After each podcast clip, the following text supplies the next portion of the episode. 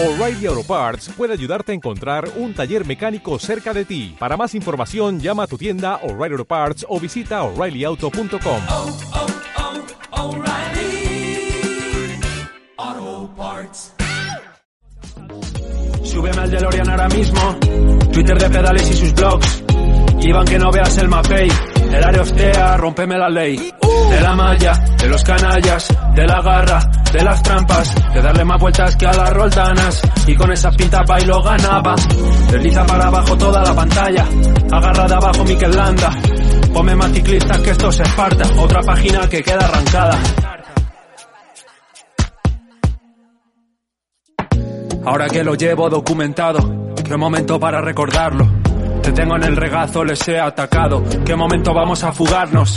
Iban a relevos, hubo entendimiento. 24-7 está entrenando. Leno de contento, iba con tres. En la grupeta siempre se acuerdan de él. Y ahora habla de hipotecas, de vatios, de los buenos resultados, de las vueltas que nos dimos. De cuando el éxito fue compartido. Al DeLorean ya pa' acá, vamos a dar mucho gas. ¿Por dónde van? Así es la clásica, apunta al dorsal del crack, la dupa al pedalear.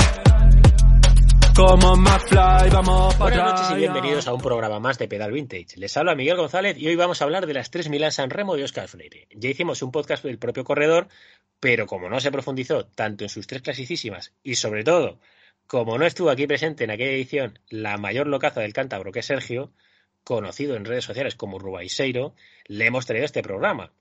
Así que Sergio, no te quejarás del tema que te he preparado, tu carrera preferida y tu corredor favorito, que vamos, yo soy como el padre que a su hijo solo deja comer postres. Buenas noches. Buenas noches, Miguel. Pues sí, la verdad es que es seguramente mi clásica favorita junto a la pared Roubaix y bueno, al final mi corredor favorito y el que he seguido tanto tiempo, pues ya lo has visto, es el corredor que más veces ha ganado durante, durante este siglo la carrera. Ya profundizaremos más adelante, pero en un breve mensaje, brevísimo, como máximo cinco palabras, delícale a Chorbo el por qué mola tanto Milán San Remo, que ya sabemos que es un hater de esta carrera. Difícil, ¿eh? Difícil porque yo llevo discutiendo con él, yo creo que ya bastante tiempo sobre la carrera. La San Remo es tan disfrutable sobre todo porque no es no hay mejor carrera que, que esa en los que hay en los últimos 20 kilómetros. Los Vale. últimos 20 kilómetros de la Milán San Remo es pues eso. La- seguramente los mejores 20 kilómetros finales de una carrera. Sí, sí, yo siempre lo he comparado como los finales de baloncesto, que un equipo gana solo de un punto, pues esa, esa emoción en deporte que es, que es, po- que es poco, poco igualable. Presentado Sergio y presentado el programa, procedemos a leer los mensajes de los oyentes, que ya sabéis, los podéis dejar en la cuenta de Twitter, arroba pedalvintage, y en el foro de Parlamento de Ciclismo, en el subforo del baúl de los recuerdos. Primer mensaje de Real Base. Programazo, programazo, programazo. Tres veces, yeah. Qué lástima no le hayamos dado el valor que merece. Un par de calles. Príncipe de Asturias. Bueno, esto del Príncipe de Asturias mm, ha traído polémica un poco en Parlamento, ¿verdad, Sergio? Con la solicitud sí. de Oscar Freire. A, a mí, bueno, a mí lo del Príncipe de Asturias no me parece una chorrada, la verdad, el premio, el premio en sí. Pero yo entiendo, le entiendo a él la, la manera de reivindicarse de, de por qué él se siente tan infravalorado en España. Pero bueno, yo creo que en ese sentido, la, la gente que seguimos el ciclismo y que hemos seguido su carrera, creo que no le hemos infravalorado, al revés.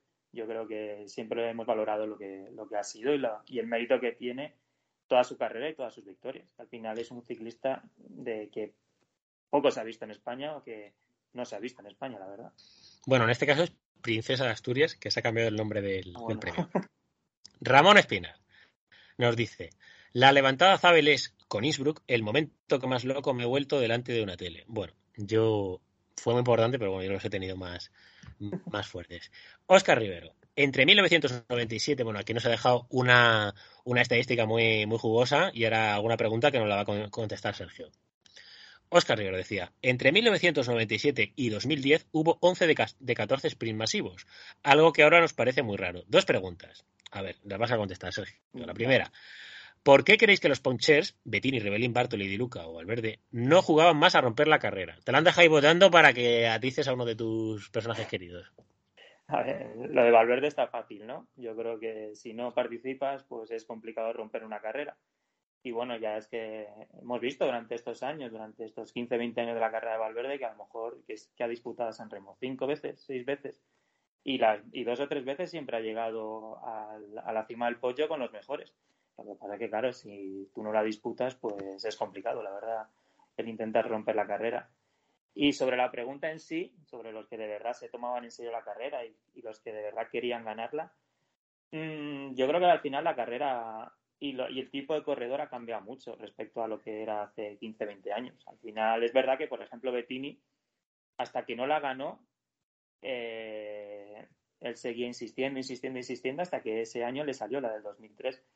Pero también es verdad que en esa época había muchos sprinters o había muchos sprinters tipo Freire, tipo Zabel, que tiranizaban la carrera y al final era rara vez que un equipo no presentase un, sprinter y era mucho más fácil de bloquear. Luego llegó aparte el tema de, del puerto que pusieron, de Lemaní a falta de 100 kilómetros, que eso cambió mucho y como que cambió también mucho la perspectiva y la mentalidad de los, de los ciclistas que salían de, a la carrera. Porque también es cierto que la, eh, mucha de la parte principal de, por qué no se rompía la carrera era también la mentalidad de los ciclistas. Que yo creo que muchos salían en plan ya a la defensiva, salían muy con la mentalidad perdedora de que, bueno, al final esta es una carrera para sprinters, yo lo pruebo en el pollo y bueno, ya como, ya probándolo en el pollo ya, ya he cumplido. Y creo que ahora se sale con, con otro tipo de mentalidad, aparte del tipo de ciclista que hay ahora mismo, que ahora pocos tipos freires hay en el pelotón y también los equipos ya no llevan tantos sprinters como se llevaban en la, en la época. Bueno, te, lo de la Mania la pusieron de 2008 a 2012, que fueron los únicos años que, estuvo. Y claro, ahí cambia por completo porque ya llegan como más, más cascados. O sea, no es un puerto que en sí hiciese mucho, no diga, ah, es que van a atacar aquí, no, pero es que eso luego se acusaba en las, en las piernas cuando, cuando llegaban a la, a la chipresa. Bettini sí que rompe la edición anterior, que esto ahora lo comentaremos de pasada, cuando hace una exhibición, no solo se mueve en las chipresas, sino también en el pollo. Reverdir lo que pasa que era un corredor que no tenía la explosividad de, de Bettini. O sea, era un corredor que, que, se movía, que también podía hacer generales, como hizo en el Giro del 96, y luego mutó más bien en un corredor ardenero, pero no era de una arrancada de estas que te, que te dejaba tieso. Y luego ya, pues, hay que analizar los corredores, por ejemplo, como Di Luca en una época que los picos de forma no eran como ahora, que estaban los corredores en plena forma en la París-Niza. Antes, si tú ibas a disputar una, una gran vuelta, pues en el mes de marzo no estabas a tope. Lo, lo que pasaba es que también condicionaba un poco este tipo de este tipo de corredores. Y Bartoli seguramente sea el caso más curioso porque es un corredor que le encajaba perfecta.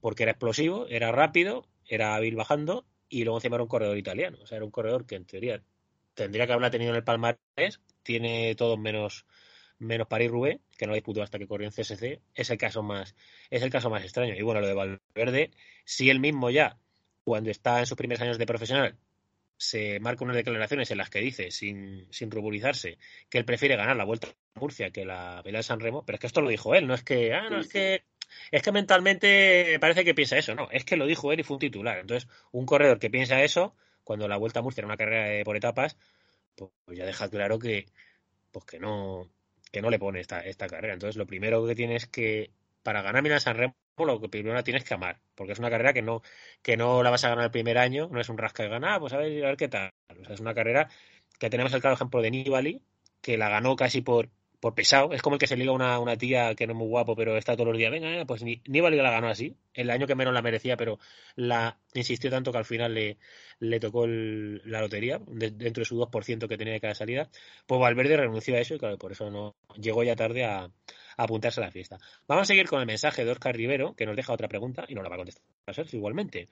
¿Cómo plantearía Freire una Milan San Remo como estas últimas? Mm, yo creo que la plantearía como la como se está corriendo actualmente. Yo creo, no, creo no, estoy convencido que él nunca estaría pues en, los ataques de Alaphilippe, en los ataques de Pogachar, tal, pero yo creo que él al final el, competiría y él cuando estaba bien, cuando él estaba al 100%, subía, subía bastante y para él el pollo era una subida que, que le hacía sencillo. Él siempre en, la, en las Sanremos que corría rara vez no coronaba el pollo entre los 6 y 7 primeros.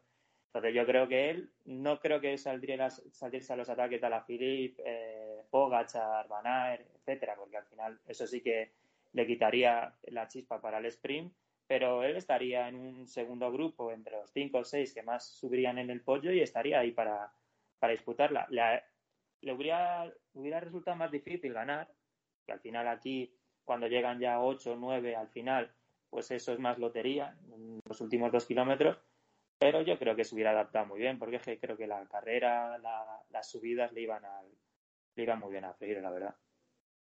Bueno, yo lo que pienso es que si hubiese sido un ataque criminal, por ejemplo, como el que se va cuando va a Sagan y llegan solo tres, o cuando se va a la Philippe y llega solo con Manar, pues ahí, salvo que hubiésemos visto al Super Oscar Freire del Mundial de 2004, pues no hubiera tenido opciones. Pero ya si entramos en, en grupos de 10 corredores, yo sí creo que, que, hubiera estado. Lo que pasa que, claro, que luego no pasa sobre el pollo, luego es gestionar claro. que, que, son los peores cortes. Es que cuando en Milán San Remo corona menos de 10 tíos, es lo peor porque tienes que jugártela. Y encima, claro, todos hubieran, le hubieran dejado toda la tostada a Oscar Freire. Entonces, bueno, pero hubiera sido bastante interesante ver cómo gestionaba otra, otra forma de, de ganarla, que bueno, que, que, nunca es fácil en San Remo, que es lo que dicen, la carrera más fácil de determinar, pero la más difícil de, de ganar. Vamos a seguir con los mensajes. El siguiente del tocayo de Oscar, de Oscar Rivero. Oscar, buenas. Dejo una pregunta que también no la contesta Sergio. Si el Torre, el Torre, Torrelaveense hubiese, joder, qué difícil es decir el gentilicio, hubiese, hubiese nacido en tierras belgas o holandesas, ¿a la altura de qué clasicómano podríamos colocarle? Gracias. A mí esto de las comparaciones siendo belga o holandés nunca, nunca lo he pensado, porque, a ver, en tema de eh, público y todo eso, pues eh, seguramente hubiera tenido más, más importancia en el público allí belga o holandés. Pero Freire era un tipo, un ciclista que tenía muy claras las carreras que podía ganar y las que no podía ganar. Y yo creo que él en su palmarés ha ganado las carreras que tenía que ganar, la verdad. No, yo la verdad es que el tema este de Flandes, el tema este de la Lieja o carreras así, yo creo que a él se le iban, se le iban de, de nivel y se le iban de cualidades. Pero no sé, yo creo que él al final a lo mejor siendo belga o holandés hubiera tenido más apoyo en las carreras así como San Remo, Gante Evergen, etcétera, pero también te digo que el encanto de Freire también era que al ser eh, al correr casi solo, como corría en Rabobank o corría en Mapei, el encanto este de poder ganar o poder estar arriba corriendo prácticamente solo sin ayuda le, hacía, le hacía más especial, la verdad. A mí nunca me ha gustado o nunca me hubiera gustado que Freire hubiera tenido un treno como tenía Cipollini, como tenía Petaki o un equipo como a lo mejor tenía Zabel en muchas ocasiones en la San Remo. Yo creo que él tenía el encanto que tenía, corría solo, le gustaba y solo, pues eso, el tema de la, el reconocimiento a lo mejor en otros países que aman más las clásicas y todo eso, habría sido la diferencia, pero a nivel deportivo creo que hubiera ganado lo mismo. Bueno, yo creo que sí. Si hubiera, si hubiera implicado en todas las clásicas, como quiso hacer en la temporada 2000, si hubiera ganado la Copa del Mundo, porque era un corredor que en esas carreras que dices, como Flandes o Lieja, no tenía piernas para ganar, pero sí para estar entre los primeros. Entonces, eso, él sumando puntos en Hamburgo, en Milán San Remo, en París Tour, pues eso, a nada que hubiera rascado un poco por aquí y por allá, pues era claro candidato a, a ganar ese trofeo que yo creo que sí que lo tenía en las, en las piernas. Sí, eso, eso, sí, pero al final, donde él sumaba los puntos eran en las cuatro carreras de estas de sprint. En San Remo, Hamburgo, eh, París Tours y bueno, antes Belgen no estaba en la Copa del Mundo, pero bueno. Luego en Amstel sí que yo creo que quita, cuando puso en el Cauber a él se le hacía imposible ganar, mm. quitando aquel año del 2012 que tuvo que anticiparse. Pero en otras ediciones de la Amstel, como la de 2000, que yo creo que la tuvo a huevo, la verdad, eh, sí que podía haber ah, tenido posibilidades. Pero luego ya en, las, en, los otros monumentos, por decirlo de alguna manera, yo creo que él sí, a lo mejor rascar algún top 10 así de casualidad en Flandes, en Vieja, pero poquito más. Mensajes, a ver, otro de Sky Blue. Dice otra pregunta que va por otro, otro lado.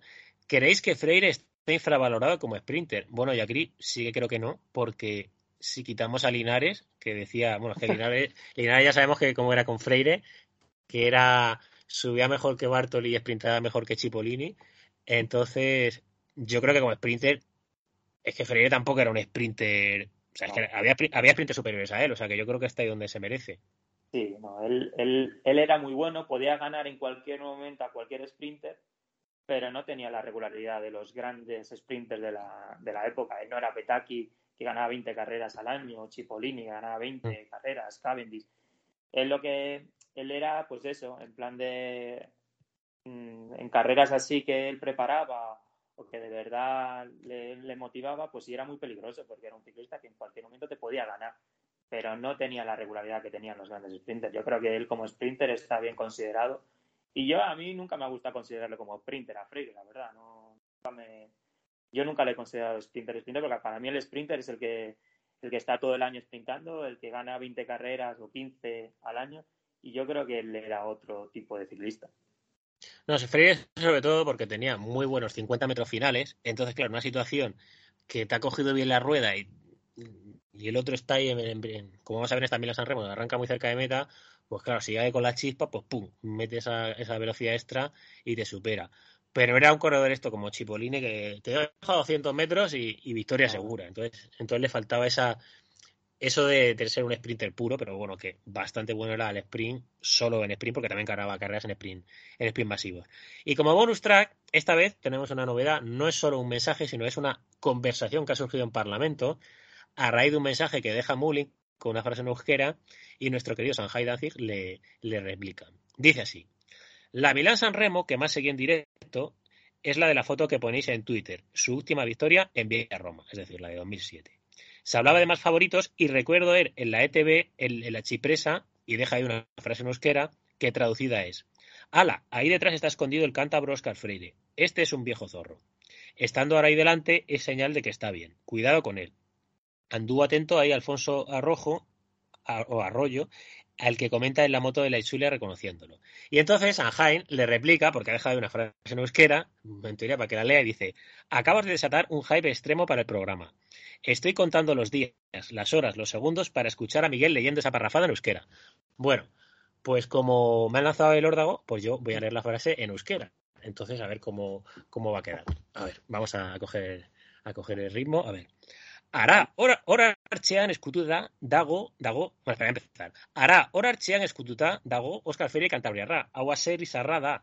Orain aurrean egotea ondo dagoela señalea da. Kontuz berarekin. Bueno, yo creo que, que los, los euskeras estarán orgullosos de, de lo que he dicho porque, porque a lo mejor solo he cometido cinco, cinco errores. Entonces, ya hemos terminado con los mensajes. Vamos a meternos ya en faena, pero no, no de todo con las carreras. Como hemos dicho de, Sergio, que es, una locaza tanto de la carrera Milán-San Remo como de Oscar Freire, lanzamos la pregunta que es la, esencia de este podcast. ¿Qué vino antes, el huevo o la gallina? ¿Te empezó a gustar mucho Milán-San Remo porque se le dio muy bien a Freire? ¿Te empezó a gustar mucho Freire porque se le dio bien Milán-San Remo? ¿O simplemente esa combinación hizo que te gustase más tanto la carrera como el corredor? Eh, es complicado, es complicado porque yo, a ver, quizás sea la primera, porque yo la primera Milan San Remo que recuerdo es la de la del año 2000, la que él corre por primera vez cuando corre con el mayor de campeón del mundo. Entonces, seguramente la San Remo me gusta sobre todo por, eh, por cómo seguía Freire, porque al final eh, ya no era solo la carrera, eran los días previos, era la Tirreno que la seguías y te interesaba ver que, en qué forma o cómo veías a Freire y tal. Pero seguramente la, lo, que, lo primero que me llamó la atención es que a Freire le gustaba, a Freire era la carrera que más le, le, gustaba de todas, quitando el Mundial. Y seguramente me vino esa pasión por la San Remo gracias a Freire. Pero luego, claro, viendo la San Remo, disfrutando la San Remo, eh, al final se ha retirado Freire, lleva 10 años retirado y yo sigo disfrutando la San Remo como, no a lo mejor como si estuviera Freire, que tenías un aliciente más, pero yo la sigo disfrutando como, ya te digo, una de las tres, cuatro, cinco mejores carreras que, que más, disfruto durante el año. Pero sí, yo la verdad. La, primera de Freire. Bueno, ya vamos con la, con la siguiente pregunta. ¿En qué consiste una Milán San Remo y cuáles son las claves para ganarla? Y no me digas que entre el primero. pues parece que para algunos sí, ¿eh? Yo creo que para algunos así haters de la carrera lo, lo, lo único que vale es, es llegar primero. A ver, la Sanremo es una carrera totalmente diferente a, cualquier otra. Al final es una carrera la más larga que hay, son 300 kilómetros, pero que la verdad si, si no ves los 260 o 270 primeros kilómetros, pues no pasa nada. Y es lo que, que, en lo que se equivoca mucha gente, que la gente lo empieza a ver, pues ya ahora incluso creo que la televisan entera. Hmm. Que yo digo, bueno, aquí te vas a ver una carrera de 300 kilómetros que durante 270 no va a pasar nada. Al final, obviamente, te vas a hacer hater de la carrera, porque no va a pasar nada y vas a ver a, a 200 tíos juntos persiguiendo a 8 tíos que salen a, que se escapan en el primer kilómetro. Así que la Sanremo al final, si la quieres disfrutar y la quieres eh, eh, tener un buen paladar de la Sanremo, es ver los últimos 30 kilómetros. Y la Sanremo es una carrera especial por eso, porque al final es una carrera súper rápida, donde no puedes cometer ningún error, donde por los ataques solo tienes un ataque, en verdad. La Sanremo, como tú gastes balas de más, estás finiquitado quitando el último año de Pogachar. A mí el último año de Pogachar, el pollo que hace me pareció algo alucinante. Yo nunca había visto un pollo así, atacando desde los primeros metros, porque tú al final el pollo siempre atacas en el último kilómetro. Y esto, los últimos 30 kilómetros es a tope. Tienes que estar siempre entre las 15, 20 posiciones, bajar la chipresa lo más adelante posible, porque siempre se suele cortar en el descenso. Y en el pollo, pues quitando el último año de Pogachar, eh, pues estar delante, estar delante. Y si tú quieres romper la carrera y ganar atacando en el pollo, esperar al último kilómetro, atacar y ya desde el último kilómetro hasta, hasta que llegas a meta a tope, bajando a muerte el pollo y intentando, pues eso, mantener la ventaja o mantener la distancia en los últimos dos kilómetros cuando llegas a Roma. Y si eres sprinter, pues eso, seguir eh, como en la época de Freire, pues coronar entre los 10-15 primeros siempre el pollo y luego, pues eso, estar bien colocado en el, último kilómetro y nunca más va por detrás del quinto sexta, quinta sexta posición, porque al final es una carrera de 300 kilómetros donde tú no puedes, no, no puedes adelantar tan fácilmente como puedes adelantar una etapa del Tour en el último kilómetro porque no, ni tienes fuerzas y, y va tan va tan enfilado que si no estás bien colocado no, no tienes ninguna opción. Es una carrera en la que es interesante ser un corredor polivalente, o sea, ser rápido, subir bien, incluso bajar bien, pero al final esto mentalmente es un, es un hándicap. ¿Por qué? Porque el sprinter pues va a lo suyo, por ejemplo, una edición en la que gana de Gencol. Pues yo voy a lo mío, si hay sprint bien, llegamos 30, pues pum, intento meterme y gano, y si no, otra cosa mariposa. El corredor como Nibari, que es lentísimo, pues yo me la juego y, si no me, y si no me cogen nada. Pero el problema es el tipo de corredor que unos años dice, pues este año no sé si hacer sprint o no sé si salir a los cortes. Entonces, al final, eso puede ser un hándicap también para el corredor.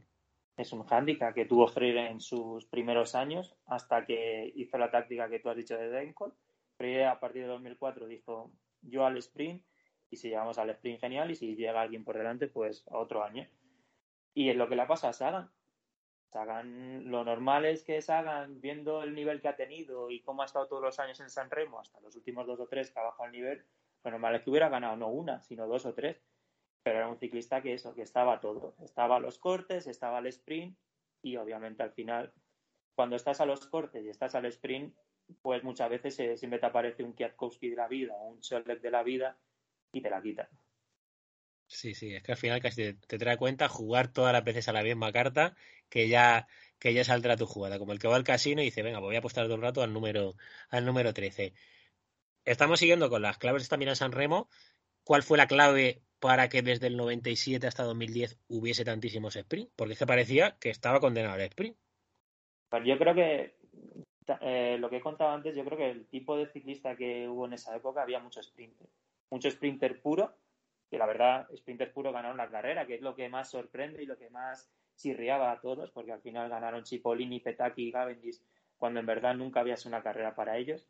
Y luego es verdad que apareció Zabel. Yo creo que Zabel eh, tiranizó la carrera durante cinco años, que hizo, ganó cuatro veces y en otra pues no la ganó porque Chimile hizo aquel, aquel milagro en el último kilómetro que le sorprendió a todos y no hubiera ganado cinco años seguidos. Y creo que el tipo de ciclistas, pues eso, era muy, había mucho sprinter, había mucho sprinter que subía muy bien y cada equipo tenía mucha, pues cada equipo tenía un sprinter en, el, en la escuadra. Entonces yo creo que eso es lo que hizo que los ciclistas fueran, los equipos fueran muy conservadores, apenas había gente para poder romper la carrera, no había ritmo, no se hacía ritmo en las subidas, sobre todo en la chipresa, para poder castigarles y llegar al pollo para poder lanzar la carrera y, ganar. Y si te fijas, el, único año que no hubo sprint, en verdad, bueno, los dos únicos años, que fueron 2003 y 2008, porque para mí lo de Pochato no es no es, fue ganar como ganar como ganó Bettini o ganó Cancelara, sino Pochato se aprovechó de que corría en el equipo de Bonen en esa, en esa temporada y estuvo a rueda de los tres, los tres que se fugaron en el pollo y se aprovechó de ello. Pero Bettini, el año que ganó Bettini, se fue a fuego desde la Chipresa. Ese mismo año, por ejemplo, Freire se metió en un corte en la Chipresa con Bettini, con Di Luca, con Rebelín. Y fue un año que de verdad se fue, se fue a full desde, desde la Chipresa. Y el año de Cancelara igual. Pero yo creo que la mentalidad del ciclista en esa época era que era una carrera para sprinter, los, los equipos igual. Yo creo que los equipos fueron, eran muy conservadores y todo hacía para, para ya llegar al sprint y, y, la verdad es que no había poca sorpresa, la verdad. Y ahora que nos vamos a meter en las tres victorias de Freire, que a Freire se asoció a un corredor como, joder, qué bien se le dio esta carrera. Pero esto que has comentado de Sagan, él vivió un poco esa maldición porque la ganó ya en 2004, es decir, ya con 28 años, e incluso entró un poco en esa fase de, joder, que no la va a ganar nunca. Entonces, resúmenos un poco cómo fueron las actuaciones previas de Freire antes de lograr la primera victoria y cuáles fueron sus errores o por qué se le estaba resistiendo tanto. Sí, a ver, es un caso muy parecido al Sagan a lo mejor que pongamos de 2014, 2015, que pensábamos que eso, que a lo mejor a Freire se le, se le atragantaba la carrera porque él mismo se, se bloqueaba, en eh, no encontraba la situación ideal para él. Él, por ejemplo, él empieza en 2000, donde una, él empieza bien en 2000, yo creo que hace una tercera posición, donde es verdad que Mapei no le ayuda mucho, pero bueno, al final era un pipiolo. Venía de ganar el Mundial en el 99, de, venía de hacer una gran tirreno ganando dos etapas al sprint, pero bueno, sabes que al final era una situación donde decías, bueno, es su primer año, tercero, yo está bastante bien. En 2001 no corre, está lesionado, no corre. Y ya a partir de 2002 es cuando empezamos a pensar, por le, va a costar más de lo que pensábamos, porque en 2002 hace quinto, en 2003 hace séptimo, y él en 2003, por ejemplo, se le ve nervioso, porque él al final en 2000-2002 él juega la carta al sprint, él apenas se le ve por delante en el H3 y el pollo, y en el sprint, pues en 2000 se queda lejos de Zavi, y en 2002 él siempre comentaba que se vio muy fuerte, que estaba muy fuerte y que era una opción que podía haber tenido si hubiera, se hubiera colocado bien, pero él no se colocó bien y quedó quinto. En 2003, pues él eh, tiene, él, él, intenta hacer otra cosa. Él intenta meterse en, en, la chipresa con los atacadores y claro, ahí le funden. Ahí le funden, les cazan al, eh, al terminar el descenso de la chipresa y él ya no tiene punch ni luego para seguir a Bettini ni luego para hacer un buen sprint porque yo creo que hace, hace séptimo pero hace cuarto o quinto en el sprint. Entonces ahí yo creo, ahí pensamos todos que a lo mejor, joder, que él tuvo que pensar mucho mentalmente en el sentido de que, ¿qué hago? Yo tengo que, como tú dices, jugármela una carta, dejar de estar a todos, a los ataques, al sprint. Y en 2004 él toma la decisión de, del sprint y desde 2004 hasta que se retira, él siempre toma esa decisión. Él se la va a jugar siempre al sprint. Nunca se, se fue a meter a cortes, ni iba a estar en, en los ataques de los mejores, de los atacadores en el podio. Y yo creo que eso le vino bien, que, la, que, es a lo mejor lo que le pasó a Sagan, que Sagan a, siempre quiso estar a todo y no le dio, no le dio para, para estar a todo porque es, es, bastante complicado al final, porque es una carrera que para tipo de ciclista que es Freire o Sagan, si son, son ciclistas que la San Remo, si le, le ves la morfología de corredor, le fenomenal, pero también es cierto que siempre tienen, van a tener la duda de si sprint o, o estar a los ataques. Y Freire en 2004 ya decidió sprint, sprint, sprint y desde ese momento pues le cayeron las tres. O sea que es un poco similar, es decir, estamos en la, en la tiranía Zabel.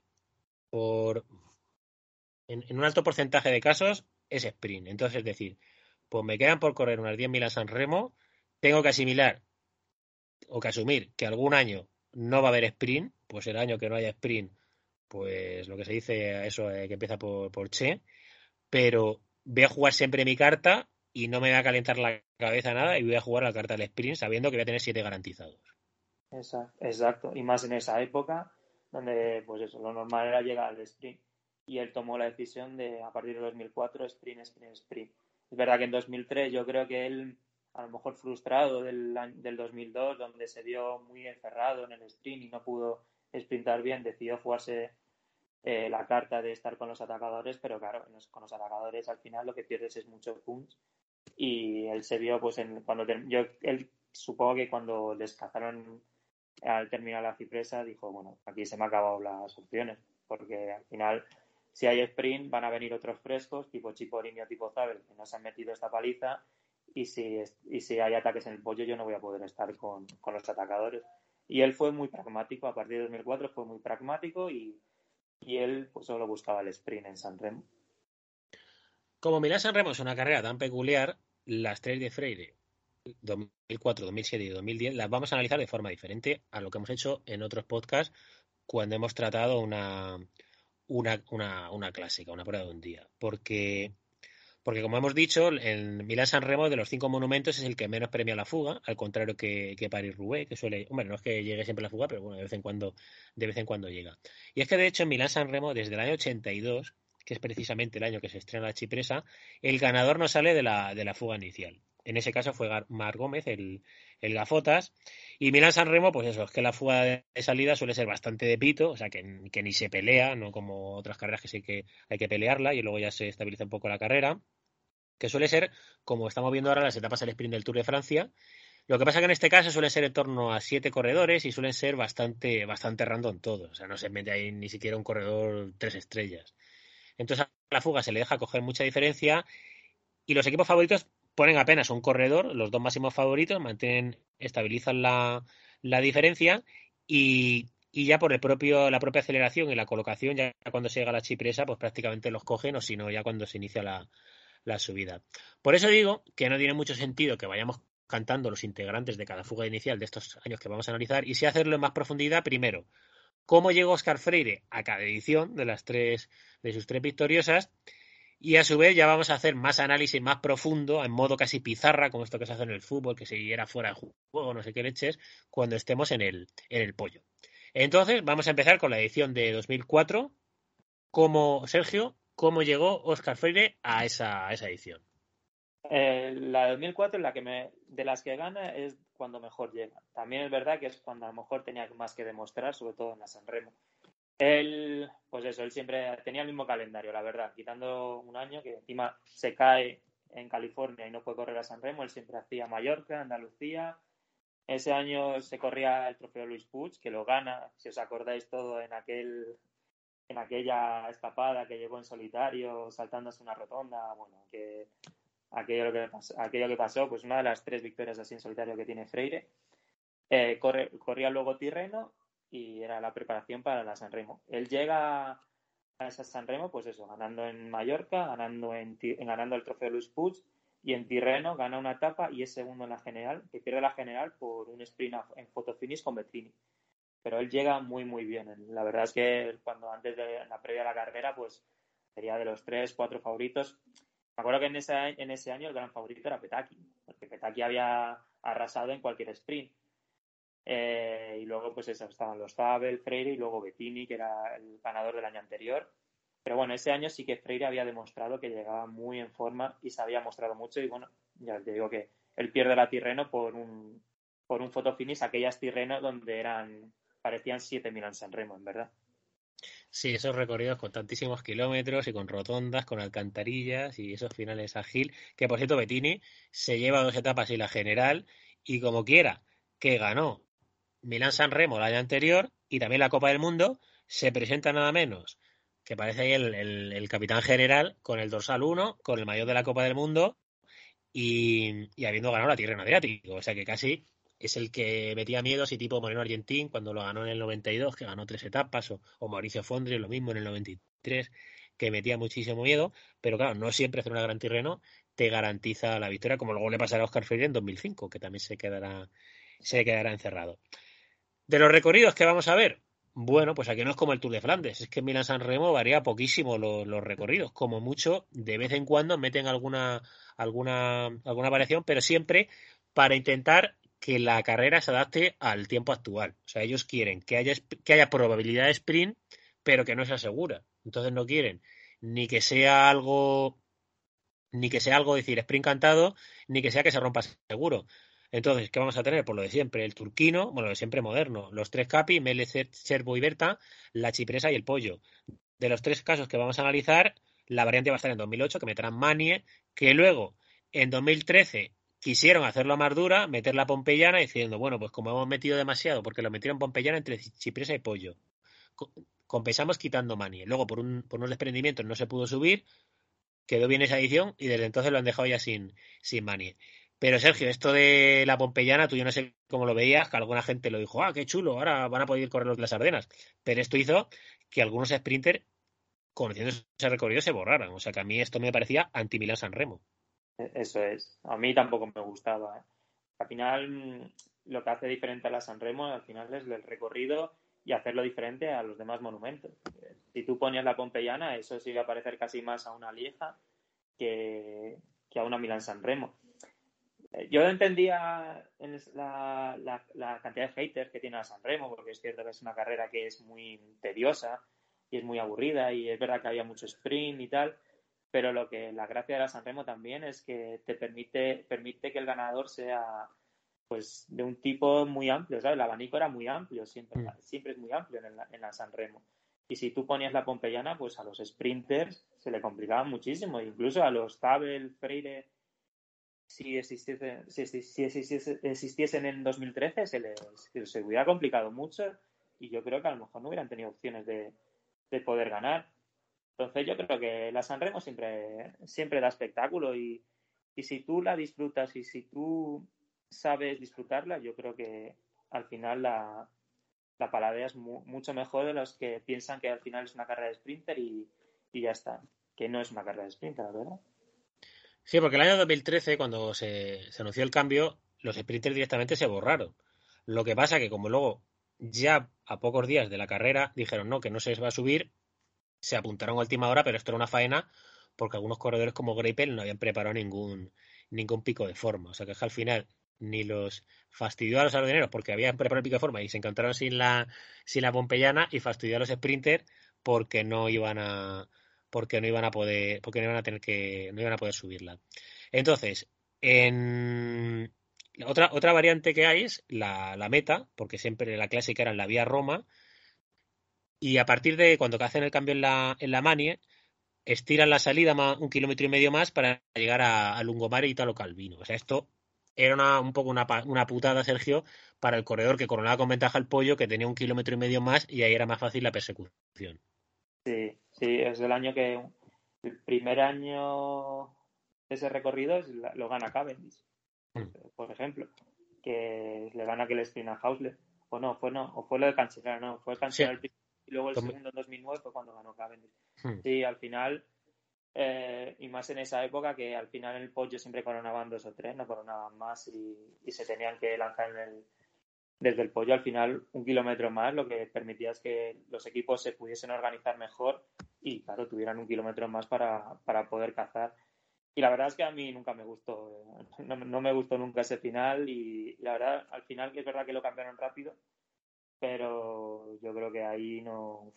La verdad es que como vía Roma no, no hay ninguna y, y yo creo que es- está en la mejor posición posible, que son 2 kilómetros 200 metros y la verdad es que si estás bien, si estás fuerte y quieres tirar para adelante, yo creo que tienes distancia para llegar y, y también para atrás para organizarte y poder, y poder cazar.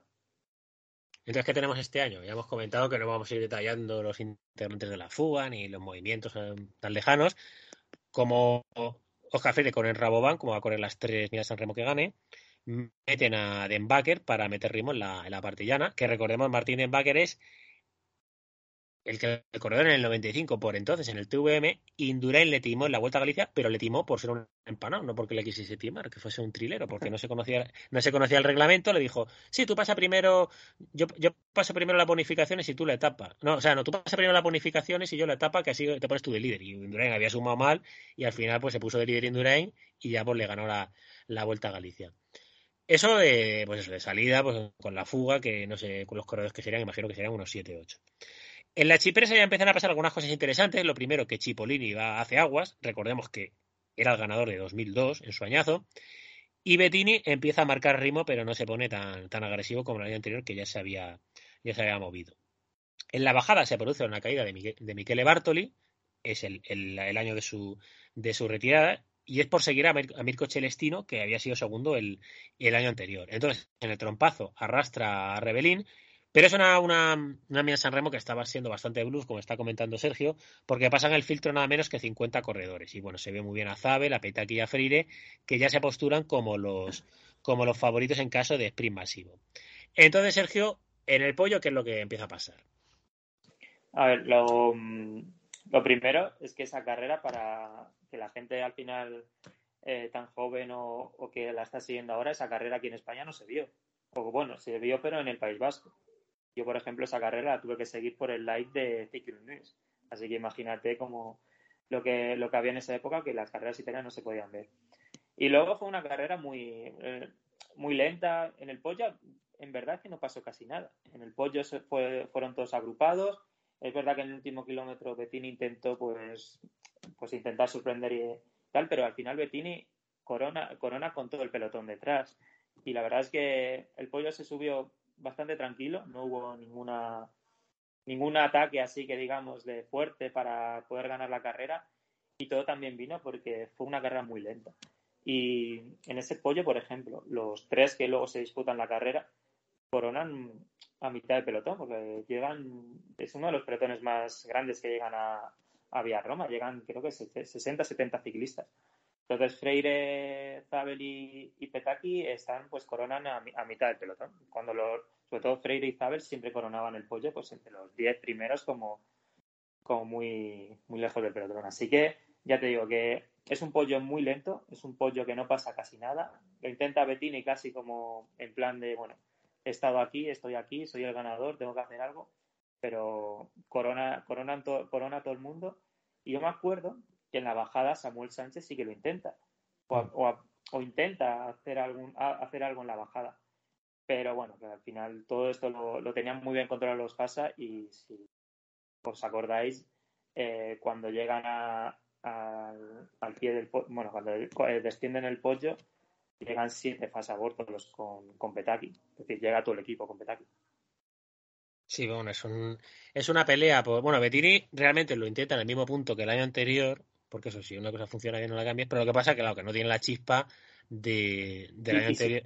Y sin Paulini, que es que Paulini fue, fue, fue clave, sí. en, esta, en, la San Remo de 2003. Bueno, yo creo que si Paulini esa San Remo no se la lleva Bettini. Pero Paulini es el que le hace un poco de lanzador y luego es el que le lleva hasta el sprint final con Celestino.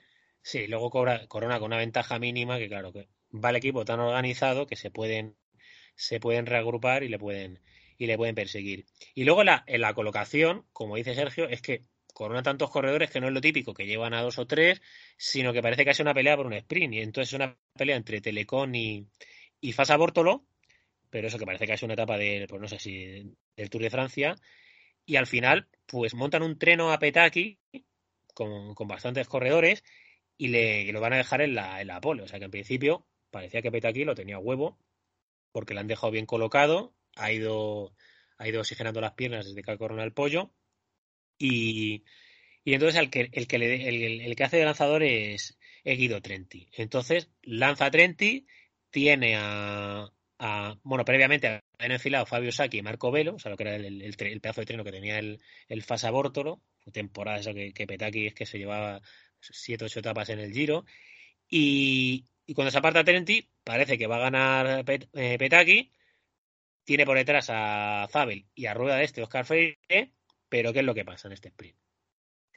Primero hay que decir que eh, en la curva donde, bueno, la doble curva que hay en el último kilómetro, y Freire se coloca muy bien, que se coloca a rueda de Petaki y le quita la posición a Zabel. Y si os fijáis, si veis otra repetido el sprint, a 500 metros están Zabel y Freire un poco peleándose por la posición de Petaki. Al final Freire le deja pasar a Zabel.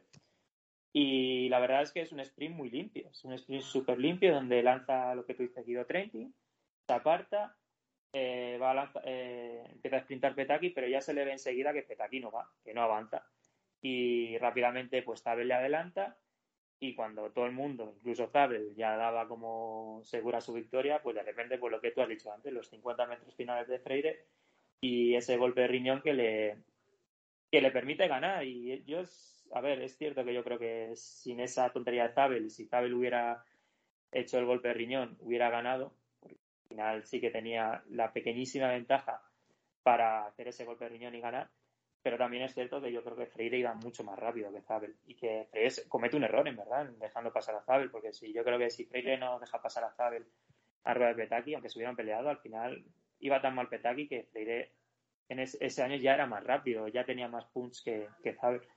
Pero bueno, ocurre aqu- esa imagen mítica y ese refrán, o bueno, refrán, o esa frase mítica de has hecho un Zabel. Que por cierto la creé yo.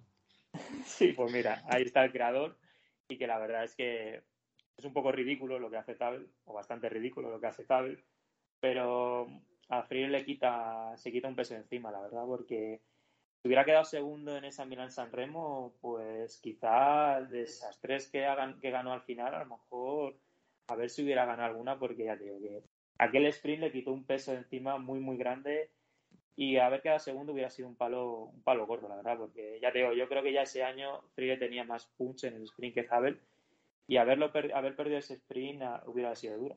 Pero bueno, por fortuna para nosotros, para los, eh, los fans de Freire, pues nada, Zabel se equivocó y, y ganó. Y Petaki es que no hizo ni podium, porque es que Petaki quedó cuarto.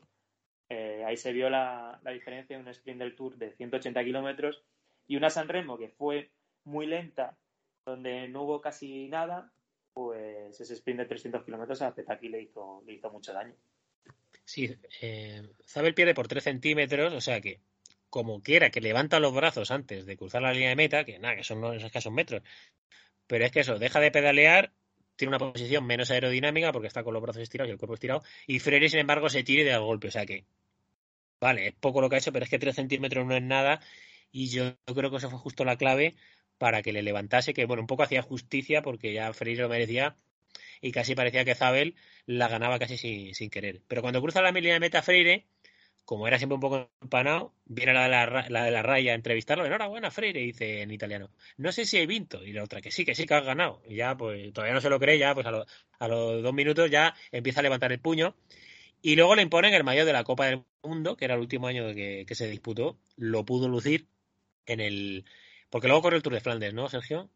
Si lo corre, se cae, se cae a 80, 90 kilómetros y creo que hace, creo que puntúa, creo que hace el 23 o el 24, que antes se puntúa, puntuaban los 25 primeros, pero con la caída pues apenas, apenas se le vio en carrera, pero bueno, ahí, los, ahí lo, al menos tenemos una imagen y tenemos una carrera donde Freire eh, tiene el mayor de la Copa del Mundo. Bueno, ya no observan los oyentes los invitados tan selectos que, traemos. Si traemos a Karsu, se sabe los pesos de Ulrich de cada temporada, es decir, 75,2 esto. Sergio se sabe en cada carrera el kilómetro en el que tuvo la caída y, los y si desayunó natillas o, o arroz con leche. Vamos con ya primera, primera mirada San Remo despachada, muy importante, ya se quita ese peso de encima. Nos vamos a 2007, que recordemos que Oscar Freire es un corredor del 76, por tanto ya tenía 31 años y llegamos nada menos que a la edición centenaria. Entonces, ¿cómo llega esta edición? Eh, en esta edición se le, se le ve menos. Viene bien, porque en la Tirreno se le había visto bien. Eh, vuelve a hacer el mismo calendario de siempre, donde él vuelve a ganar en Mallorca, gana Andalucía, gana la Vuelta a Andalucía, se le ve bastante bien en Andalucía. Incluso le regala una etapa a Van Heswick, que podía haber ganado, creo que ese año gana Freire dos o tres etapas, más la general. Y luego en Tirreno no gana etapa. Es verdad que en la primera etapa al sprint eh, hace segundo, creo recordar, y hay otra etapa, la etapa, porque ya en esa Tirreno ya, habían, ya metían finales en alto. Y en, esa, en ese final en alto se mete en la escapada. Y quiero recordar que en esa escapada, eh, en, la- en el final de en alto, él hace arrancadas para entrenar un poco, para tomárselo como calentamiento para la Sanremo. Se le veía bien, no se le, no se le había visto tanto como en la Tirreno de 2004, pero todos sabíamos que él, que llegaba bien y que era uno de los grandes favoritos en, en esa edición que en esa edición me acuerdo que no, no había un Petacchi de la época, no había un Cipollini y estaba y no estaba Bettini ya, bueno, estaba Bettini, pero Bettini había tenido una caída en Tirreno y llegó muy bastante justo y la verdad es que es eso, que Freire llegó, llegó bien y, llegó en forma para, para poder ganarlo.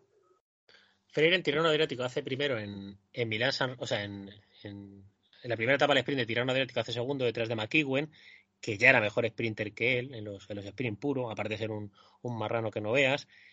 Y yo creo que luego entra ya un poco en esa fase de decir, ya conozco cómo hay que llegar a Milán San Remo, me he probado el primer sprint, estoy bien, tampoco, tampoco me voy a calentar mucho de meterme en riesgos, de que tenga una caída y, voy a regar lo justo, que es en verdad Freire era un clásico en su carrera que si o hacía de los primerísimos puestos pero nunca lo veías haciendo un octavo, un noveno, como yo que sé, por ejemplo, Joaquín Rojas.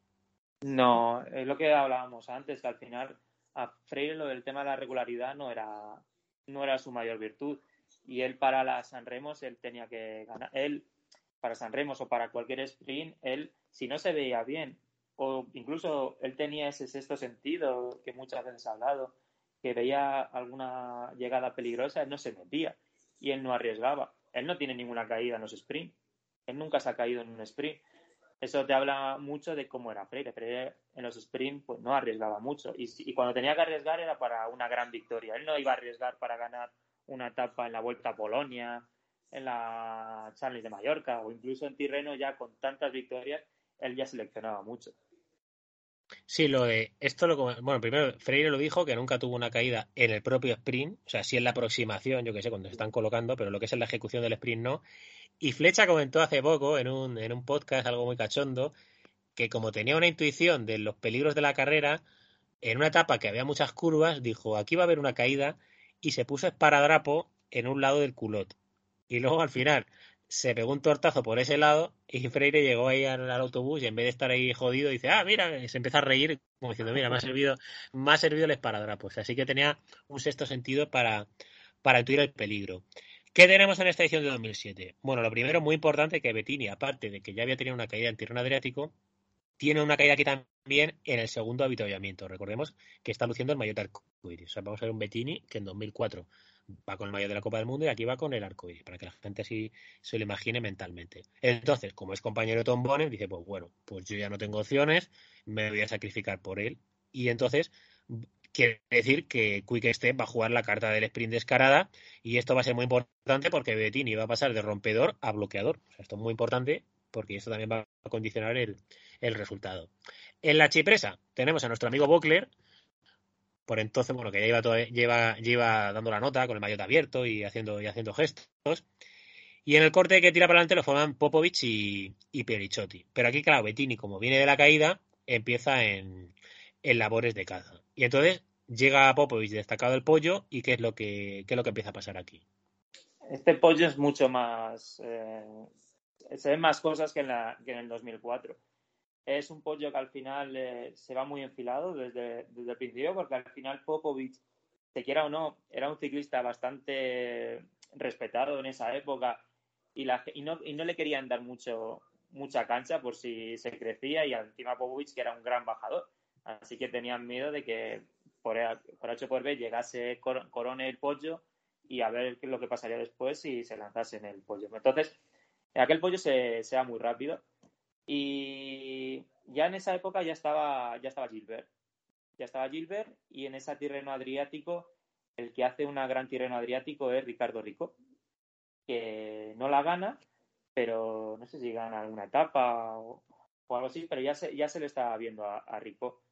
Y nada, el, ellos dos arrancan eh, pues en el último kilómetro del pollo. La verdad es que es un ataque muy bueno, muy seco y coronan con 6, 7 segundos de ventaja, tanto Gilbert como Rico. Y por detrás ya se, le, ya se veía a Freire que, que, estaba bien. Freire corona el pollo en sexto lugar, séptimo, pero ya, ya estaba, ya coronaba entre los mejores. Se le veía que, que él ya estaba adelante y cuando Freire estaba adelante y cuando Freire coronaba el pollo entre los mejores y le veías ahí, es que él estaba bien. Y nada, y al final eh, Rico y Gilbert luego tienen una discusión, se no se, no se pelean ni, ni, se llegan a las manos ni nada, pero luego se echan chinitas eh, cuando llegan a la meta porque no, se, no colaboran, no se, no se entienden y nada, Rico y Gilbert les pillan pues faltando kilómetro y medio para, para el final y bueno, al final no es un no se hace no, no llega tanta gente como en 2004, es un sprint más caótico, pero es verdad que llega el Milran, porque está, en Milran estaban Zabel y Petaki y más o menos entre ellos, entre Zabel, Petaki más otros dos compañeros pueden bloquear la carrera y, y controlarla para el final que sería en, en Vía Roma. La, bueno, por entonces, Gilbert corre en la Francée de Ye y es una, una Milán Remo que tuvo opciones de ganarla cuando todavía no había ganado ningún monumento y esta pudo ser su ocasión. O sea, al final ha sido el monumento que le faltó con alguna. No, ¿Tú no crees, Sergio, que, que cambiando un par de, de ecuaciones de esta, de esta, de esta mina San Remo la pudo haber ganado Gilbert y ya haber tenido los cinco monumentos, suponiendo que todo hubiera sido igual. Yo creo que le hizo mucho lastre Rico. Creo que si Rico hubiera ayudado en ese. Le hubiera ayudado o no hubiera estado, a lo mejor sí que hubiera tenido más, más opciones, porque la verdad es que Gilbert hizo un ataque buenísimo. Pero claro, al final con, con el otro, que era encima que era rápido, porque Rico no es que fuera patas en, en el sprint, pues claro, al final, si uno no se entiende y el otro no le quiere llevar a la meta, pues no, se, no, se, no colaboraron y al final no, no tuvieron opciones, pero sí, seguramente fuera la San Remo con más opciones de, de, de Gilbert. Yo creo que fue el único año donde de verdad atacó en el pollo y coronó el pollo en Bueno, cabeza. en 2011 también tuvo opciones, pero lo que pasa es que el, el amigo Posato, que corre para que no para que no gane otro, pues le, le jorobó la le jorobó la carrera. Se forma el sprint y bueno, aquí yo creo que ha sido la no creo que bueno, no sé si algunas ediciones ya desde la época de Dimers habrá pasado, pero un treno también organizado para montar un sprint, porque este año Zabel está en Milran, como ya está metido en años, es gregario de un Petaki, que también está, está en una fase mejor que, que, que Zabel, y tienen, cuando ya pasa el kilómetro, o sea, desde el banderín tienen a cuatro, a un Garato, a Marco Velo, otra vez, que está de compañero Petaki, al propio Irizabel, que va a hacer de lanzador de Petaki. Entonces, claro, esto lo estás viendo y decir, pues madre mía, es que van, le van a dejar a 200 metros y le vamos, y va a ser imposible que, le superen. O sea, casi parecía un poco como el Mundial de, de Cipollini de 2002. Sí, sí, pero es verdad que Petaki no había buenas sensaciones ese, ese principio de año. Yo, yo en ese momento no tenía la sensación de que Petaki fuera tan inabordable como era en 2005-2006. 2005, acu- acuérdate que gana el sprint sobradísimo y en 2006 porque le porque llega Pochato, pero vuelve a ganar el sprint de una manera que le saca a todos de rueda. Yo en ese año no tenía la sensación de que Petaki fuera fuera igual que, que el de dos años anteriores. No había tenido un buen inicio con Milram y, y bueno, luego se ve en el sprint que, que en vez de sprintar, pues eh, para adelante sprinta para atrás, la verdad. Sí, bueno, es que lo, lo más grave de todo es que Zabel, que es el lanzador, Claro. termina incluso delante de, de Petaki. Sí, sí, sí, queda por delante, queda por delante. Sabel que ya había, pues eso, era su, creo- era su primer año en Milram. Y nada, la verdad es que no. Si es que Petaki no, no había empezado bien el año y bueno, se ve en ese sprint que, que no, que no, que no da para más. Y lo que tú dices es que Zabel queda, queda por delante y hacen un poco el ridículo porque la verdad es que hacen, creo que hacen sexto o séptimo. Creo que, que, Sí. que están en una posición similar casi. Pero al final, claro, al final, al que es un treno, el treno de Milran se convierte en el treno de Freire, porque Claro. tiene cuatro delante y, y Petaki, con la chufla de sprint que hace, le hace de lanzador. Y Freire no va a ganar tan claro como en 2007, pero sí que gana por una bicicleta. Tercero a Cebonen y el que hace una gran remontada es Alan Davis, que estaba ahí tapado y bueno, luego se quejaría de que si hubiera entrado colocado, pero claro, es que se remonta mucho más cuando pilla rebufos que cuando, que cuando no. Entonces ya parecía que Freire esto eh, había ganado incluso con relativa facilidad. Para mí ganó con la gorra, no, no como en 2010, pe- bueno, o casi como en 2010 tampoco.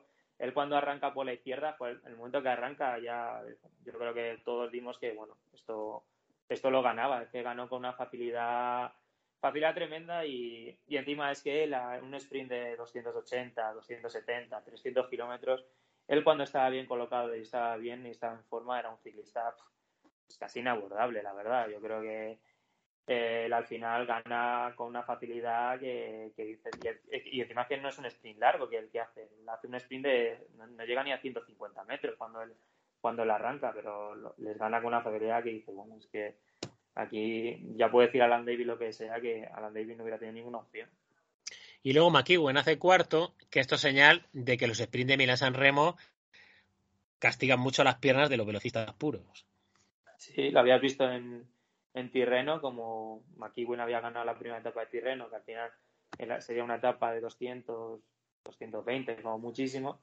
Y claro, los sprints de la San Remo, pues, pues no eran iguales. Y McEwen es que yo creo que McEwen no tiene ningún podium en la, en la carrera. Y McEwen era de los tres mejores sprinters durante, durante ese momento. Entonces, la verdad es que era, era otro tipo de sprint y bueno, ya lo vemos, los tres primeros no eran sprinters al uso. Al final, Freire, Alan Davis y, y Bonen no eran, no eran tres sprinters, eran más, más bien tres fondistas. Eran, eran muy rápidos, pero, al- pero sobre todo destacaban por su sprint de gran fondo. y no es casualidad que esos tres quedasen, quedasen por delante. Y ya nos vamos con la última San Remo de Freire en el año 2010, que ya tiene 34 castañas y su puesta a punto, cómo va a ser para esta, para esta edición de la, de la. Este año sí que llega con más dudas. Es la, es la victoria que más dudas generaba en la, en la previa. Él hace un buen inicio, él hace un buen inicio en Mallorca, pero luego en Tirreno, eh, la primera etapa, que era una etapa que, que le venía bien, que gana Bonen por, al sprint, él llega rezagado. Y todos decían, qué raro que Freire, porque al final sí, aunque, aunque Freire no quisiese disputar, siempre llegaba en el, siempre llegaba en el grupo y no, que no arriesgase, se, le veía bien. Pero ese día llegó rezagado y luego al llegar a la meta dijo que estaba resfriado, que se había encontrado mal, etcétera.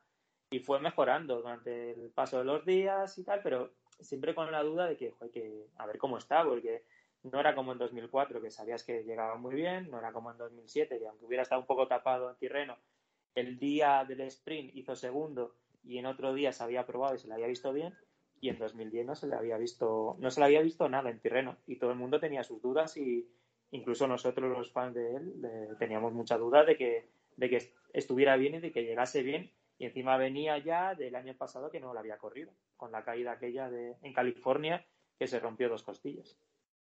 Es que el primer día incluso es cuarto por la cola, o sea, no es que no entre bien, o sea, es que entra prácticamente de los, de los últimos, bueno, hay por ahí unos, unos de control. Pero bueno, Freire, como ya le tenía tomada también la medida Terreno Adriático, que es que de hecho es que, bueno, parecía que venía aquí un poco a, a cumplir el expediente, para coger la puesta a punto, es el segundo corredor en la historia de Terreno Adriático con más etapas. O sea, solo le supera a Roger de Blaming, que tiene nada menos que 15, aparte de las seis generales. O sea, que a Freire se le daba bien tirano adriático, porque es que eso parece que ganar el tirano adriático es difícil, pero realmente si eres sprinter puro, a lo mejor vas a tener dos opciones de victoria por, por edición. Sí, no, él, el Tirreno desde el primer año, desde 2000 que ha ganado dos etapas, él se le dio muy bien y él en la general ha hecho primero, segundo y tercero. Es verdad que no son las Tirrenos de ahora, donde hay puertos, donde hay finales en alta y contra el blog, pero bueno, él en las Tirrenos que, que había, él se, se amoldaba muy bien al recorrido y la verdad es que él con las etapas, las generales, y él se le veía siempre bien. Además, siempre tenían finales que no eran, que no eran finales en llano, había finales estos en, en cuestecitas que le iban muy bien. Me acuerdo un año en 2008 creo que fue, ganándole un final en cuesta a Pozzato y a Luca, que no, que no eran dos piernas.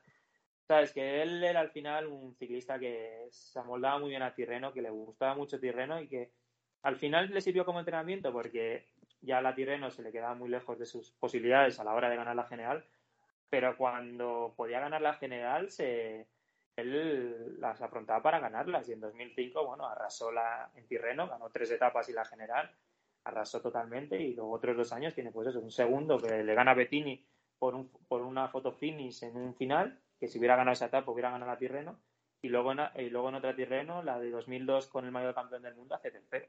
Así que la Tirreno ha sido una de sus carreras fetiche junto al Mundial, Brabanzona y, la Sanremo, claro. Entonces este año, en 2010, con la Manie, incrementa la dureza y eso va a hacer que Cavendish se quede eliminado cuando portaba el, el dorsal 1 como vencedor de la edición de 2009. Tenemos en la bajando la chipresa que se mueve nada menos que nuestro querido Ofredo, que va, va a cabalgar varios kilómetros, que recordemos que es el corredor que luego en la edición de 2011 durante toda la París-Niza, Carlos Andrés empieza a dar la chapa, que yo no sé si tú te acuerdas, Sergio, joder, Ofredo, que está renunciando a París-Niza porque quiere pelear la, la Milán San Remo. Pues no sé, chico. Y luego al final, Ofredo estuvo en la pomada, que casi se come las palabras. Sí, es que Ofredo al final, eh, la gente tiene poco recuerdo porque tampoco luego tiene un palmarés bueno, pero era, era un ciclista en esa época que era un tío muy, ¿sabes? Que siempre se, estaba ahí, en las carreras importantes siempre estaba ahí, siempre se dejaba ver. Y me acuerdo que en esa San Remo se, se dejó ver al final eh, en, la, en, la, bajada de la Chipresa y esa San Remo sí que fue durilla. Esa San Remo me acuerdo que en Turquino les llovió, les llovió también en Le Mans, que es cuando Cavendish se, se descuelga. Y es una carrera que si, vos, si veis fotos, si veis vídeos, se, le, se ven a los ciclistas con la cara siempre embarrada, con los sí. mayores sucios. Y fue una carrera que no hubo grandes ataques, no hubo eh, a lo mejor el ritmo no era no fue muy alto a lo mejor por los ataques pero sí que se hizo sí que se hizo dura la verdad.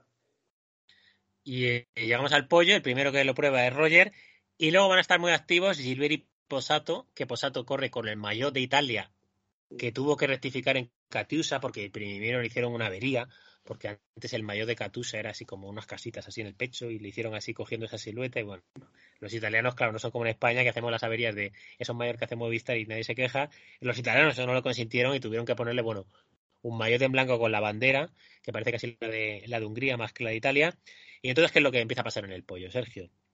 En el pollo es un- llegan muy pocos ciclistas al pollo, ahora creo. Llegan unos 30, 40 ciclistas. Y la sensación al principio del pollo es que podía ser un buen año para, para los ataques. Pero la verdad es que no. Volvió a ser una- un pollo que no, no hubo mucho movimiento, no hubo mucha. No hubo mucho que contar, porque al final fue todo, iban juntitos hasta el, pues hasta el último kilómetro, donde lo que tú dices, que Gilbert y Pozzato lo intentaron, pero nunca eh, cogieron diferencia, nunca cogieron distancia y siempre se veía Freire. si- e- Ese pollo Freire lo sube siempre entre los cinco primeros. La verdad, y yo me acuerdo que cuando le vi ahí en el pollo que tenía dudas en plan de, bueno, a ver qué tal, como si se ha recuperado del resfriado que tuvo, de la tirreno que no fue tan buena. Cuando tú le veías ahí entre los cinco o seis primeros, decías, bueno, él está bien y como se llega al sprint les va, les va a volver a ganar. No fue una edición donde había mucho ciclista atacador, Bettini ya se había retirado, estaban, estaba Gilbert, que era el gran Gilbert, que yo creo que es el mejor Gilbert de, de, de siempre, el de 2010-2011 fueron sus, sus dos grandes años. Y, pero mm, Gilbert estaba más pensando en Lieja, estaba más pensando en Amstel, estaba más pensando en Flecha. Creo que es el año que gana las tres, ¿no? No, eso fue en 2011. 2011, pues, en, pues en 2010 es otro año que hace. Yo me acuerdo que en 2010-2011 hace dos, hace dos años espectaculares con Lotto. Y está Pochato. Y Pochato vuelve a ser un, pues, el típico garrapata donde se pone a rodar Gilbert. Me acuerdo que Gilbert, pues eh, llegando a meta, también le vuelve a recriminar lo, lo, lo garrapata que fue. Pero no, nunca hubo una sensación de que, de que aquello fuera más y que fuera, fuera a llegar alguien desde el pollo, porque nunca nadie cogió distancia importante de, de- respecto al pelotón. Luego en la bajada Nibali se tira como un loco, que han puesto unas colchonetas en las para que no se caigan por el precipicio que hay a la, a la izquierda. Y Nibali casi, Nibali casi se la casi se la come. O sea, ya vemos que Nibali está probando para lo rasca y gana, porque pare- pa- parecía siempre que no tenía ninguna opción. Y es que al final lo ganó el año que menos, que menos, que menos tenía.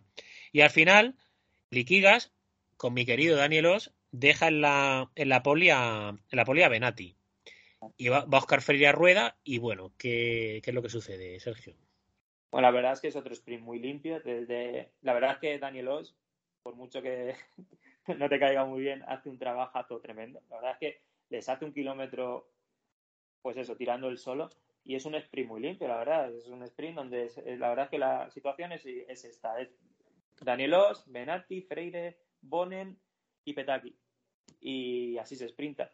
Lo que te digo, que fue una carrera dura, que hubo mucho ritmo, se comieron mucha lluvia y no había fuerzas de- atrás para poder eh, recuperar posiciones, para poder pelear la posición y eso al final beneficiaron, sobre todo benefició a Freire, que fue un sprint muy limpio y nada, la verdad es que desde el primer momento, desde que se aparta Danielo, si tiene que arrancar Benati, Freire le supera rápido y es un sprint que, bueno, que gana facilísimo, la verdad. La verdad es que Bonen ni le puede meter rueda ni nada, bueno, que al final tú ves el sprint y el corrió un sprint y hizo un sprint y los demás hicieron otro. No, es que sé, yo sí que. Esta sí que la vi en directo, que de Freire me perdí.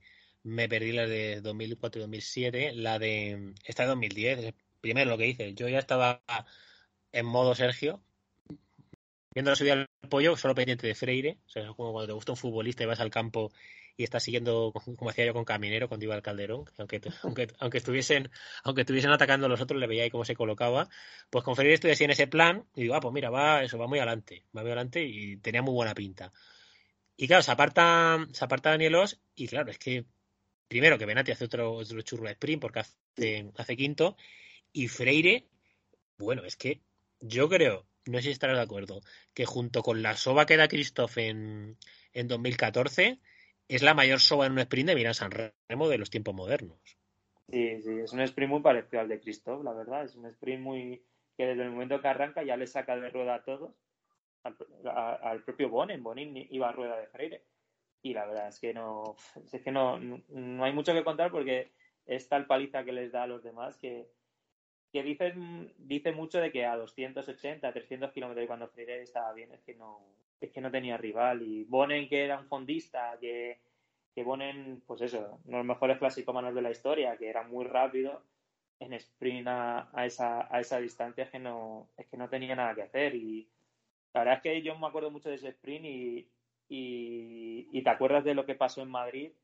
Y claro, ahí dices y, y piensas que, joder, que si en Madrid hubiera estado Freire, pues seguramente que Bonen no tendría ningún campeonato del mundo, porque es que Bonen a esa distancia y en San Remo es que él lo quería intentar, lo intentaba y tal, pero siempre que se encontraba con Freire al sprint es que no, es que no tenía ninguna opción. Bueno, ya que hemos analizado los, los fracasos previos, los fracasos posteriores tampoco es mucho, porque en 2011 le pilla la, la caída, ¿no? Y se quedan fuera de juego Sí. toda, la, toda la carrera. Y en 2011 no hace detrás de Sagan en la cuarta plaza. Él hace es séptimo, hace Ah, sí, es sí. que gana Ah, no es de es de Genkol el que entra detrás de Sagan, sí. Sí, es el es una, es una, es una edición donde se llega desde la desde el pollo y él está en un segundo grupo. Él está con Sagan, lo que tú dices, él ya creo que está Degenkolb, creo que hace Quinto, sí. quinto y él hace creo que séptimo y bueno, al final ya es un Freire más crepuscular que yo creo que es uno de los mejores años que tiene en las clásicas, pero le faltaba punch y bueno, la verdad que en el sprint, por ejemplo, que por mucho que Freire muchas veces, yo me acuerdo que en 2008 él no sprinta por ser segundo. Me acuerdo que Husov luego lo dice. Husov eh, dice después de terminar la, la edición de 2008 que él estaba a rueda de Freire. Y claro, él estaba a rueda de Freire pensando que Freire era la rueda buena y Freire no se, y se decide no meterse en el sprint del grupo. Y, y, y a Husov le fastidia. Pero en ese año sí que creo que eran llevan 5 o 6 en el segundo grupo y él ya no tenía ese punch necesario para ganar. Pero bueno, yo creo que él hace una buena edición. Él- es que él en las San Remos hace. Él, él corre 10-11 San Remos y quitando el año de la caída, él hace siempre entre los 10 primeros. Es que era una, era una carrera que, que le iba. Le iba pues eso, a- como anillo al dedo.